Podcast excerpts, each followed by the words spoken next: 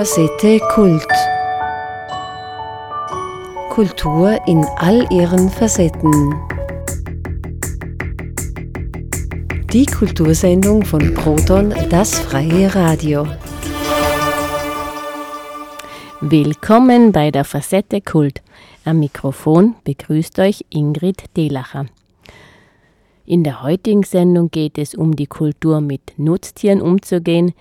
Wir haben bereits über das Thema ein paar Mal gesprochen, einmal mit dem Dieter Steinacher und anders mal mit den Mitgliedern des Vereins gegen Tierfabriken Tobias Giesinger und Sandy Piepenk. Der Tobias Giesinger war auch derjenige, der mir empfohlen hat, meinen heutigen Studiogast Philipp Hörmann in die Sendung einzuladen. Philipp Hörmann wird uns einiges über Nutztierhaltung und Schlachten erzählen. Außerdem wird er uns erzählen, wie er vom gelernten Metzger zum Tierrechtsaktivist geworden ist und zum Veganer. Philipp, wir sitzen jetzt da, weil der Tobias Giesinger vom Verein gegen Tierfabriken mir eben gesagt hat, ich müsste dich unbedingt interviewen, dass du so eine interessante Person bist. Woher kennst denn du den Tobias und die Sandy? Über die Empfehlung freue ich mich natürlich sehr. Ich kann das Ganze nur zurückgeben. Der Tobias und die Sandy sind ebenfalls sehr eifrige Kämpfer für unsere Tiere. Und ich habe die beiden über die sozialen Medien kennengelernt. Und wir haben uns dann auch in Bregenz mal in einem schönen Café getroffen. Und in dem Zuge habe ich dann auch gleich noch an einer Infoveranstaltung damals am Bodensee teilgenommen und da zur Aufklärung der Bevölkerung ein bisschen beigetragen. Und nebenbei haben wir schöne Gespräche geführt und das war alles in allem ein richtig schöner Tag damals. Mhm. Und wie lange kennst du die beiden schon? Das Ganze war ungefähr vor ein paar Monaten und die Sandy kenne ich schon länger. Mhm. Jetzt setzt du die vier Tierrechte ein, aber dein ursprünglicher Beruf hat jetzt ja nicht so viel mit Tierrechten zu tun. Ja, das kann man wirklich so sagen. Ich muss da ein bisschen weiter ausholen. Also ich bin in der, in der Landwirtschaft groß geworden. Meine Eltern hatten einen Bauernhof und im weiteren Verlauf wurde mir dann eine Lehre als äh, Metzger nahegelegt. Damals kam dieser Metzger auf den Hof und hat die Tiere bei uns abgeholt. Und dann hieß es, ja, wir brauchen ganz dringend einen Lehrling. Und der Vater dann auch, ja, du musst da als Metzger anfangen, das ist ein Beruf mit Zukunft und die Menschen müssen ernährt werden und so weiter. Und so bin ich dann äh, nach der Schule dort in einer kleinen Dorfmetzgerei gelandet und habe meine dreijährige Ausbildung absolviert. Mhm. Was hättest du dir so erträumt oder was hättest du dir, wo man gesagt hat, du wirst jetzt Metzger, was hättest du dir denkt, dass du machen würdest im Leben? Das ist ganz schwierig zu sagen. Man wächst ja mit diesem System quasi auf. Also ich war auch als kleiner Junge bereits auf dem Hochsitz mit meinem Vater auf der Jagd und äh, habe dann selber auch schon äh, mit 15 Jahren diesen Jugendjagdschein gemacht. Mit 16 Jahren durfte ich dann in Begleitung selber schon äh, zur Jagd gehen und man kommt dann einfach in dieses System rein, ohne groß darüber nachzudenken. Das ist alles irgendwie normal. Man ist sogar der Meinung, dass man was, was Richtiges oder Wichtiges für die Menschen tut. Mhm. Darum war diese Lehre für mich am Anfang eine ganz natürliche Sache und, und eine sinnvolle Ausbildung, die mich dann in meinem Leben vielleicht weiterbringt. Ja. Und wann ist dann so der Punkt gekommen, wo du das hinterfragt hast oder was ist passiert, dass du denkst hast, na, das kann jetzt nicht mein Job sein? Also dieser Moment, der kam wesentlich später.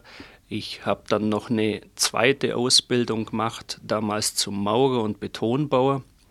Dann kam wieder der Bereich Tiere. Ich habe mich im Bereich Stahlbetonbau auf den Bau von Nutztierstallungen spezialisiert, war auch hier bei euch in Vorarlberg sehr, sehr aktiv. das richtige Umdenken kam eigentlich erst zehn Jahre später, so ganz grob. Und wodurch ausgelöst? So im Alter von 25 Jahren habe ich nochmal komplett äh, eine berufliche Wende eingeschlagen, arbeite seitdem als Berufsfeuerwehrmann und Rettungsassistent und habe mir vor vier Jahren Gedanken zu einem sinnvollen Nebenjob gemacht. Mein, mein Vater war bereits dabei, die, die Landwirtschaft aufzugeben und es wurden Felder frei und dann kam mir die Idee mit einer äh, Schweinefreilandhaltung in den Sinn. Der Umdenkprozess war damals bereits im Gange, nur dachte ich, mit einer sogenannten artgerechten Haltung könnte man vielleicht die Welt verbessern. Mhm. Und 2015 war es dann soweit und ich hatte 34 Freilandschweine in einem wunderschönen Gehege auf circa 1,5 Hektar. Und dieser Bezug, der über die sieben Monate zu diesen Tieren in der Freilandhaltung entstanden ist, war so stark, dass ich diesen letzten Schritt das Verladen der Tiere und auch dann die Tötung fast nicht mehr übers Herz bekam. Mhm. Das hat mir wahnsinnig wehgetan und, und da kam dann so dieser endgültige Umdenkprozess in Gang und ich war dann auch der Meinung, dass selbst ein schönes Leben diese Gewalt der Transporte oder auch diese bestialische Tötung am Schluss niemals rechtfertigen kann. Mhm. Hast du äh, mitgekriegt, wie das in so Schlachthäusern zugeht, in der Lehre meine ich? Oder hast du letztendlich dann eigentlich das Fleisch zerteilt und praktisch verkauft? Oder warst du beim, beim Töten auch dabei, in der Lehre? In der Lehre? Ja. Oder also, halt in deinem Berufsweg? Also meine Ausbildung zum Metzger war mit Fachrichtung Schlachtung und Tötung. Also ich bin da eigentlich ein Fachmann in diesem Bereich und habe dann auch im Laufe der Ausbildung mehrere Betriebe gesehen und auch die, die Arbeitsweisen. Ja. Und mir war durchaus bewusst, was meinen Rüsselkindern, wie ich sie damals dann genannt habe, bevorstand. Ja. Meine Geschäftsidee war damals ein sogenanntes Schweineleasing. Die Besitzer haben sich quasi ein Ferkel bei mir gekauft und dann mit einer monatlichen Rate die Haltung finanziert. Mir, ja. haben, mir haben die Tiere quasi gar nicht mehr gehört. Und dann, nach deinem Rüssel-Kinderprojekt, was ist, wie ist es weitergegangen? Mir ging es sehr lange ziemlich schlecht. Mhm. Beim Verkauf des Fleisches hat ein Metzger noch unbewusst einen Spruch losgelassen, der mir bis, bis heute in Erinnerung ist. Meine Tiere waren sehr schwer im Vergleich zum konventionellen Schwein, mindestens 100 Kilo mehr.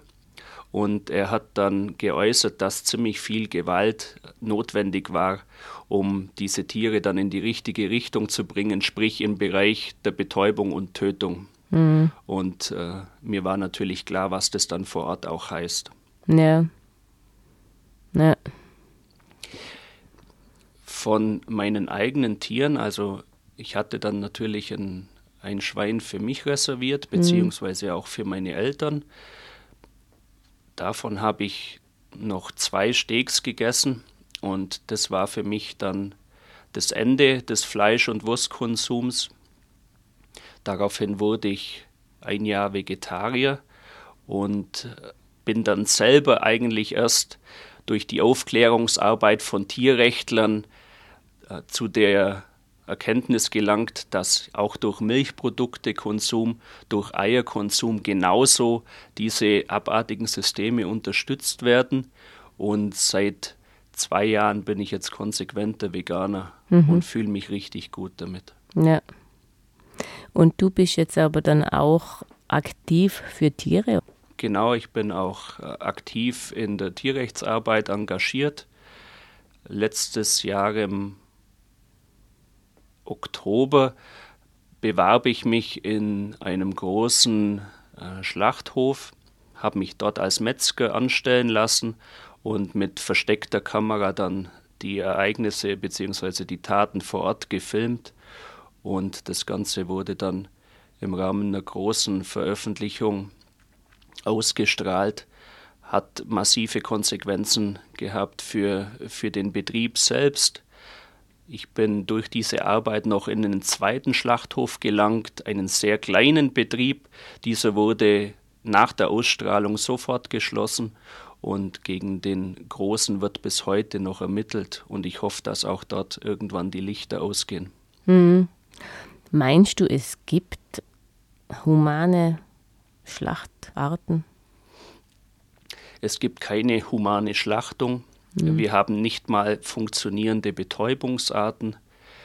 Wir haben selbst durch offizielle Quellen bestätigt eine Fehlbetäubungsrate von 7 bis 12 Prozent. Man muss sich das mal auf der Zunge zergehen lassen. Bei 750 Millionen getöteten Tieren nur in Deutschland jetzt da, also die Zahlen von Österreich habe ich nicht genau im Kopf, was das eigentlich heißt. Und diese Zahlen entstehen durch die Selbstkontrolle der Betreiber. Also da muss man ein bisschen drüber lächeln, wenn man weiß, was das heißt. Die Betriebe dokumentieren quasi selbst ihre Fehlbetäubungsrate. Und wir haben vor Ort auch gesehen, dass diese Listen einfach da liegen und da wird so gut wie keine Fehlbetäubung eingetragen. Es gibt keinen Betrieb, der sich da selbst an den Pranger stellen möchte. Also ich gehe eher davon aus, dass wir Fehlbetäubungsraten von ca. 30 Prozent haben. Das sage ich jetzt nicht einfach so, sondern ich habe auch meine eigenen Aufzeichnungen sehr detailliert ausgewertet, vom Beginn der Betäubung bis zum Eintritt des Todes und weiß da auch, von was ich rede. Wie werden denn die Tiere überhaupt betäubt? Im Bereich der Rinderschlachtung haben wir die sogenannte Bolzenschussbetäubung. Der Arbeiter muss eine sehr kleine Stelle am Kopf dieses großen Tieres treffen. Ich sage jetzt einfach mal so die Größe eines 2-Euro-Stücks. Und nicht nur diese Stelle ist entscheidend, sondern auch der Winkel, wie das Gerät angesetzt wird. Es kommt darauf an, wie dick der Schädel ist, wie viel Behaarung vorne auf der Schädelplatte drauf ist und so weiter. Es gibt ganz viele Fehlerquellen, die im Endeffekt zu einem Versagen dieser Betäubungsart führen. Wir haben es hier auch nicht mit Tieren zu tun, die da seelenruhig in diese Betäubungsboxen mhm. reinlaufen, sondern die haben meistens schon eine massive Quälerei durchstanden. Zum einen den Transport, das Aufladen ist oft sehr gewaltsam, weil die Tiere nicht freiwillig in diese Transporter laufen. Ja. Und dann im Bereich der Treibgänge in den Metzgereien und in den Schlachthöfen sehen wir immer wieder massive Gewaltexzesse mit Schlaggeräten, mit Mistgabeln, mit äh, Stromstöcken, mit Stromtreibern und so weiter, auch an ganz empfindliche Körperstellen wie zum Beispiel Nase, Mund, Augen, After und so weiter, wo das wirklich extreme Schmerzen verursacht und dementsprechend gestresst und auch panisch kommen diese Tiere dann vorne in der Betäubungsbox an. Sie wehren sich, sie wissen genau, was auf sie zukommt, zeigen große Abwehrreaktionen auch mit dem Kopf. Mhm. Und dann muss dieser Arbeiter genau diese Stelle treffen und das Gerät auch noch im richtigen Winkel ansetzen. Und ich denke, da kann sich auch ein Laie vorstellen, wie schwierig das Ganze ist und was da alles dazugehört, dass diese Betäubungsart dann wirklich im Endeffekt funktioniert. Mhm. Und wenn die jetzt aber nicht funktioniert, was passiert denn dann? Das Ganze sieht dann so aus, entweder bleibt das Tier einfach stehen, dann wird nachgeschossen, allerdings funktioniert die Bolzenschussbetäubung auch durch ein Überdrucksystem. Also der Schädel ist geschlossen und dieser Bolzen dringt gewaltsam ein und erzeugt dadurch auch einen Überdruck der wiederum zu einer Zerstörung des Gehirns führt. Und beim Nachschießen haben wir allerdings schon ein Loch in dieser Schädelplatte drin, also es kann sich dieser Überdruck nicht mehr aufbauen. Dann entstehen Bilder, bei denen oft mehrfach in diesen Kopf geschossen wird und einfach nicht mehr diesen Betäubungseffekt erzielt. Und die schlimmste Folge ist dann, dass diese Tiere unter massiven Abwehrreaktionen einfach bei lebendigem Leibe aufgeschnitten bzw. dann entblutet werden müssen. Ja.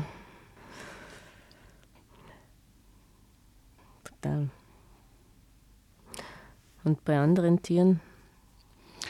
Bei Schweinen haben wir die Kohlendioxidbetäubung als Beispiel. In Deutschland werden ca. 60 Prozent aller Schweine so betäubt.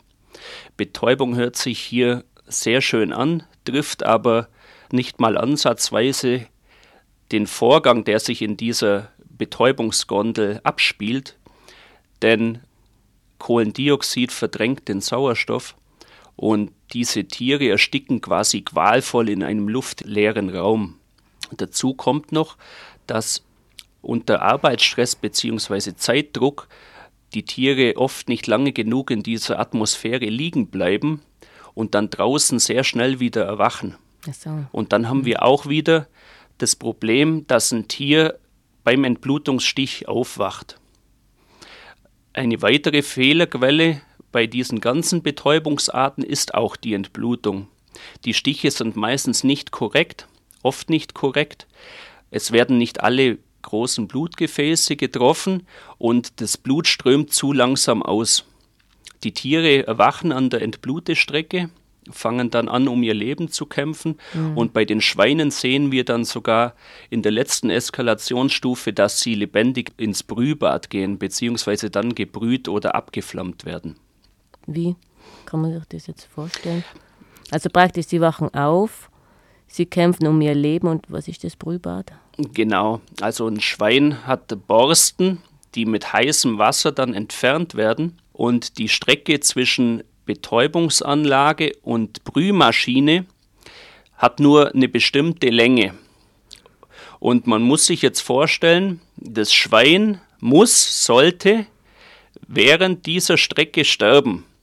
Ist jetzt zum Beispiel ein Entblutungsstich falsch angesetzt und zu wenig Blut strömt aus, dann wandert dieses Tier in der automatisierten Schlachtstrecke langsam Richtung Brühbad mhm. und ist dann, wenn es in dieses Brühbad eingezogen wird, definitiv noch nicht tot. Ja. Ich habe selber gesehen, wie sie sich dann noch an der Brühmaschine versucht, mit den Füßen abzustoßen. Mein Gott. Total. Was denkst denn du, was für Hormone diese Tiere ausschütten, bevor die dort sterben? Ich denke, man muss da jetzt kein medizinischer Fachmann sein, um sich vorstellen zu können, was in so einem Körper vor sich geht. Wir waren auch vermutlich alle schon selber mal in einer Situation, wo wir vielleicht Todesangst hatten und man stößt alle möglichen Stresshormone aus. Die Tiere schwitzen, die Tiere rufen, die also um, schreien um Hilfe. Sie sind teilweise klitschnass, sie haben ganz stark geweitete Augen, sie speicheln und so weiter. Also alle Anzeichen von massivstem Stress und Todesangst. Und auch wem jetzt da das Tier wohl nicht besonders am Herzen liegt, der sollte sich mal Gedanken darüber machen, wie dann dieses Qualprodukt in der Theke zusammengesetzt ist und diese, diese Stresshormone und so weiter, die nehmen wir mit dieser Nahrung definitiv auch auf. Mhm.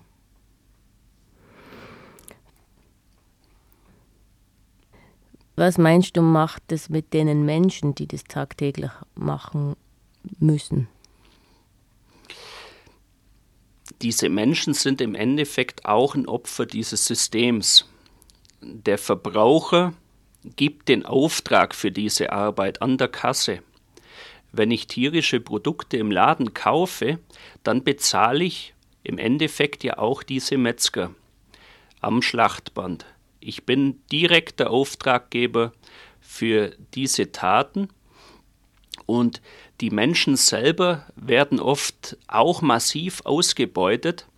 Es gibt ganze Kolonnen, zum Beispiel aus Osteuropa oder auch aus Afrika, die dann für diese Arbeiten eingesetzt werden. Die arbeiten teilweise unter dem Mindestlohn. Sie bekommen noch Wohnungen vom Arbeitgeber, die diesen Namen eigentlich nicht verdienen.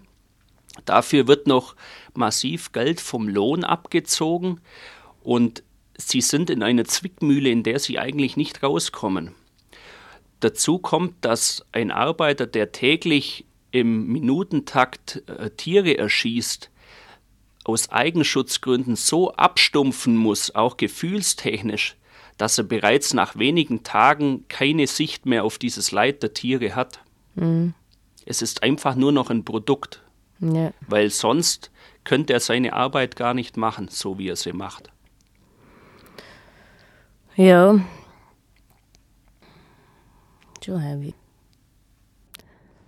Ihr hört die Facette Kult. Bei mir zu Gast ist der Philipp Hörmann. Wir unterhalten uns über die Kultur der Nutztierhaltung und außerdem, wie der Philipp vom gelernten Metzger zum Tierrechtsaktivisten und Veganer geworden ist.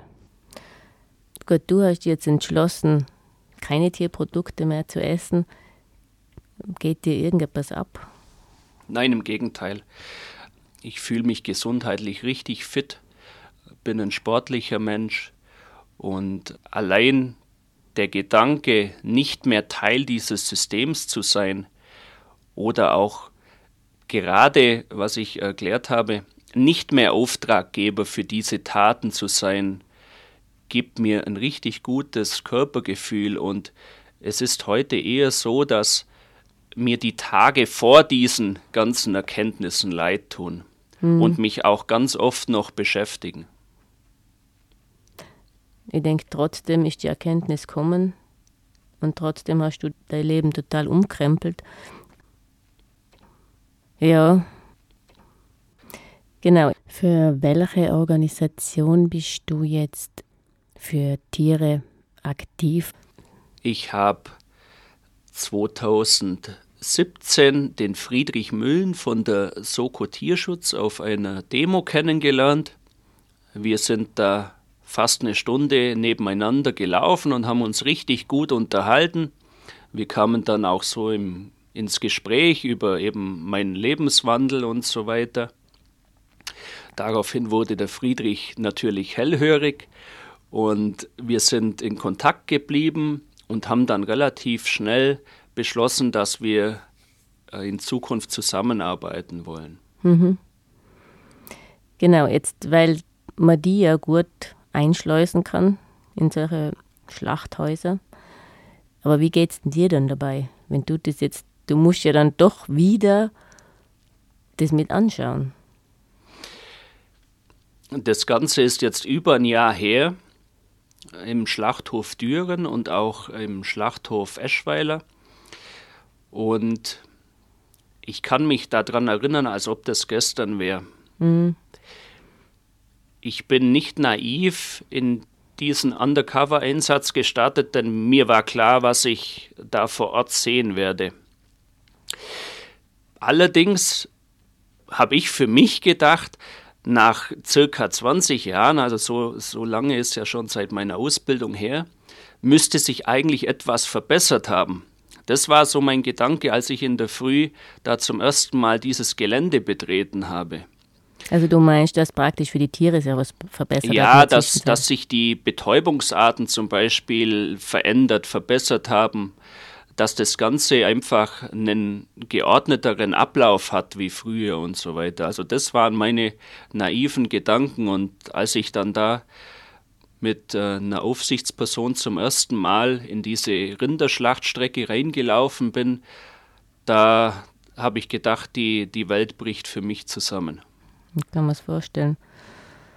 Ja, kannst du dir das vorstellen, jetzt noch einmal als Undercover die einschleusen zu lassen in, in so einen Betrieb? Also ich habe seitdem eigentlich nicht mehr aufgehört, diese Arbeit zu machen. Bin auch an den letzten Aufdeckungen immer wieder beteiligt gewesen. Und es ist jetzt eigentlich mein größter Antrieb, dieses System verändern zu wollen. Mhm. Und dieser Antrieb ist stärker als die Gefährdung meiner eigenen Gesundheit, wenn man das so nennen will, ja. durch, durch diese Bilder, die man da zu verarbeiten hat. Ja, ich denke ja, dass eigentlich alle, die sich in dem Bereich für die Tiere einsetzen und versuchen, das Material zu kriegen, die werden eigentlich alle mit dem konfrontiert und denke, es ist schon für alle irgendwie hart, aber vielleicht einfach der Glaube daran, dass sich was verbessern kann. Ja, dass man es halt deswegen trotzdem auf sich nimmt. Auf jeden Fall. Und es bleibt auch nicht nur bei dem Glauben, sondern man bekommt ja auch das Feedback von den Leuten zurück. Man, man sieht, was Aufdeckungen bewirken. Gerade jetzt da bei uns in Deutschland in den letzten Wochen wurden fünf Schlachthöfe aufgedeckt und nach kurzer Zeit war das Ganze auch schon ganz oben in der Politik angekommen und ich bekomme selber sehr viel Rückmeldungen von Menschen, die mir zum Beispiel in sozialen Medien schreiben oder privat oder mich auch mal anrufen. Selbst handgeschriebene Briefe habe ich schon bekommen und die dann berichten, dass sie aufgrund von solchen Bildern, von solchen Aufdeckungen selbst dann zum Umdenken begonnen haben und daraus zieht man dann auch wieder die Energie, um weitermachen zu können. Mhm. Ja, wenn man jetzt euch eben beitreten möchte oder sich auch anschließen möchte, gut, in, bei uns ist es der Verein gegen Tierfabriken in Vorarlberg und bei euch heißt, also wo kann man euch erreichen, auf welcher Homepage? Die Soko Tierschutz hat eine sehr schön gestaltete Homepage für alle, die mit sozialen Medien nicht so viel am Hut haben. Also man geht einfach ins Internet auf unsere Homepage, kann sich über unsere Kampagnen informieren. Es wird über alle möglichen Themen aufgeklärt und der große Unterschied ist, dass wir dort keine Dinge schreiben, die wir irgendwo gelesen haben, sondern unsere Aufklärungsarbeit ist faktenbasiert. Wir sind selber vor Ort, wir stehen da an der Front, wir schauen uns die Betriebe an, wir gehen konkreten Hinweisen nach und wir sind natürlich in den sozialen Medien, egal ob Facebook, Instagram und so weiter, sehr groß vertreten und die Kontaktaufnahme ist auf all diesen Wegen jederzeit möglich. Mhm. Wir haben auch ein, eine Telefonnummer, die ist auch überall lesbar und dort geht eigentlich sieben Tage die Woche rund um die Uhr immer jemand ans Telefon. Ja, und wenn jetzt eben jemand äh, praktisch irgendwelche Hinweise und Tipps hat, denen ihr nachgehen solltet. Sowas macht ihr dann auch. Es kommt immer auf die Hinweise an. Mhm. Wir sind ein relativ kleines Team und wir können jetzt natürlich nicht jedem Hinweis nachgehen, bei dem es zum Beispiel um eine schlecht ernährte Katze oder wie auch immer geht. Ja. Das soll jetzt nicht heißen, dass eine Katze oder ein Hund für uns weniger wert ist. Allerdings haben wir uns gerade im Bereich der Nutztierhaltung es ist für uns auch ein schlimmes Wort, äh, Nutztierhaltung, es sind Tiere, aber wir haben uns auf diesen Bereich spezialisiert und können aber natürlich nur eine bestimmte Menge an, an Hinweisen dann abarbeiten. Mhm. Die meisten von uns machen diese ganze Tätigkeit ehrenamtlich. Wir gehen alle unseren Berufen nach und dementsprechend ist das Ganze natürlich auch begrenzt und muss dann ja. auch aussortiert werden. Mhm. Wie viel sind jetzt bei euch so ehrenamtlich tätig? Also das Kernteam besteht im Moment aus circa zehn Personen, die diese Recherchen durchführen. Und in der Regel sind es dann sogar weniger, die dann da direkt dran beteiligt sind. Also wirklich sehr überschaubar und dementsprechend ist dann natürlich auch die Belastung für die Einzelnen höher, gerade wenn solche großen Veröffentlichungen kommen und dann teilweise tausende von Kommentaren auch äh, in den sozialen Medien auflaufen und abgearbeitet werden müssen. Ja. Wenn du jetzt irgendwo vorbeilaufst, wo es ganz gut riecht, geht, geht dir irgendwann noch was ab oder geht es dir gar nicht mehr ab?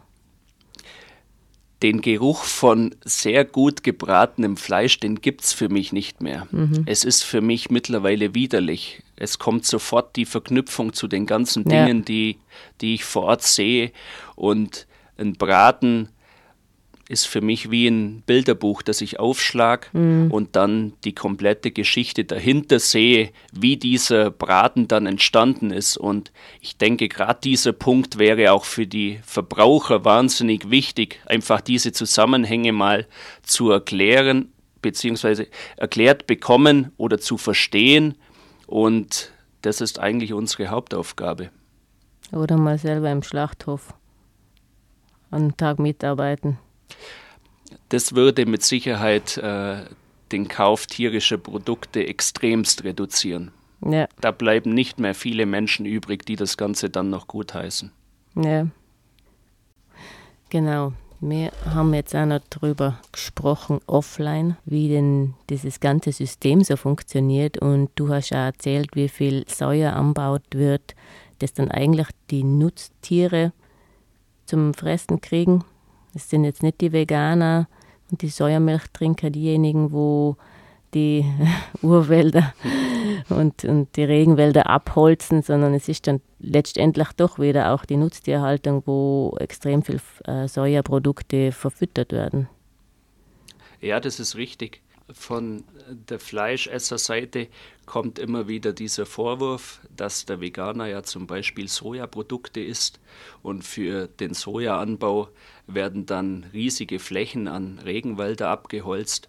Wenn man sich das aber als großes Ganzes anschaut, dann landet auch dieses Soja wieder nicht auf dem Teller, sondern in den Futtertrögen und zwar zum allergrößten Anteil. Je nach Quelle wird hier von 85 Prozent gesprochen. Und es gibt mittlerweile auch viele Sojaanbieter, die sich zum Beispiel verpflichten, dieses Produkt nicht aus den sogenannten Drittländern zu beziehen, sondern auch das europäische Soja zu vertreiben. Und es macht überhaupt keinen Sinn, diese Pflanzen im Endeffekt bildlich gesehen durch die Tiere zu filtern und dann die Tiere aufzuessen, weil dieser Umrechnungsfaktor überhaupt nicht stimmt. Also für ein Kilo Rindfleisch wird zum Beispiel 20 Kilo Futtermittel benötigt das kann sich aus verschiedenen Faktoren zusammensetzen und bis zu 15.500 Liter Wasser. Man muss sich das mal vorstellen und im Endeffekt kommt dann ein Kilo Rindfleisch raus. Und äh, das sind ja Produkte, die der Mensch auch essen kann. Also wir mhm. sprechen hier von Getreide, wir sprechen hier von Mais, von Weizen, von Soja und so weiter. Und das schmeißen wir in den Trog, statt das Ganze dann zum Beispiel den Menschen als Nahrung zur Verfügung zu stellen. Mhm. Und du hast ja gesagt, dass ganz, in ganz vielen Ländern, wo solche Futtermittel anbaut werden, die Menschen eigentlich nichts zum Essen haben, damit praktisch diese Futtermittel unseren Nutztieren wieder zu uns exportiert werden. Die Menschen dort vor Ort verhungern und bei uns landet dieses, diese Produkte von Mais bis Getreide bis Soja dann eigentlich eben in den Futtertrögen wieder. Ja, es, äh, gerade zum Beispiel im südamerikanischen Raum wird wahnsinnig viel Futtermittel angebaut, auch für den europäischen Tiermarkt. Und die Bevölkerung dort vor Ort ist wahnsinnig arm. Ich habe jetzt gerade auf der, auf der Herfahrt hier, hierher im Radio gehört, dass zum Beispiel noch alle zwölf Sekunden ein Kind auf der Welt an Hunger stirbt. Und dann muss man sich mal wirklich vor Augen führen, dass wir im Moment jetzt nicht nur die Weltbevölkerung, also die Menschen ernähren, sondern zusätzlich noch zwischen 70, 80 Milliarden Nutztiere mit durchfüttern, um diese dann wiederum essen zu können. Und ja, wie gesagt, diese Nutztiere essen Menschennahrung. Diese Nutztiere essen Getreide, Soja, Mais und so weiter. Warum gebe ich das Ganze nicht den Menschen? Hm. Also es gibt einen direkteren Weg und ein Mensch ist schneller mal satt, als wenn man zuerst das Tier durchfüttert und was am Schluss rauskommt, dann ja relativ wenig ist. Ja, der, der Umrechnungsfaktor, der ist auch aus wirtschaftlichen Gründen überhaupt nicht gegeben so eine Milchkuh, die frisst wahnsinnige Mengen an, an diesen Futtermitteln. Die brauchen wahnsinnig viel Wasser, damit dann äh, hinten ein bisschen Milch rauskommt, die der Mensch überhaupt nicht für eine gesunde Ernährung braucht. Noch krasser ist das Ganze dann im richtigen Fleischzuchtbereich, also Tiere, die nur für die Fleisch gezüchtet werden, teilweise mit hochwertigen Futtermitteln, eben wie Soja, Mais und Getreide. Und es sind im Endeffekt auch Veganer, diese Tiere. Die ernähren sich von dem, äh, äh, von den gleichen Produkten, die ich auch esse. Ja. Und ich brauche dieses Tier nicht dafür. Ja. Und äh, aus dieser Erkenntnis gibt sich ja auch die Chance eben, um dieses System zu ändern. Ich kann die gleichen Produkte ohne das Tier essen und ich habe dann nicht diese Ausbeutung in der Haltung. Ich habe nicht diese Gewalt bei den Tiertransporten und ich habe nicht mehr diese bestialische Tötung. Und gibt es was Tolleres, um, um solche Dinge einfach zu beenden? Hm. Ja, ich denke, das war ein super Schlusswort. Danke für deine Ehrlichkeit. Gerne. Weil ich denke, es braucht auch viel Mut zum sagen, okay, ich war Metzger und ich bin jetzt anders. Ja. Danke. Wir sind am Ende der Sendung angelangt. Bei mir zu Gast war der Tierrechtsaktivist Philipp Hörmann. Am Mikrofon war Ingrid Delacher. Bis nächste Woche, macht's es gut und bis dann.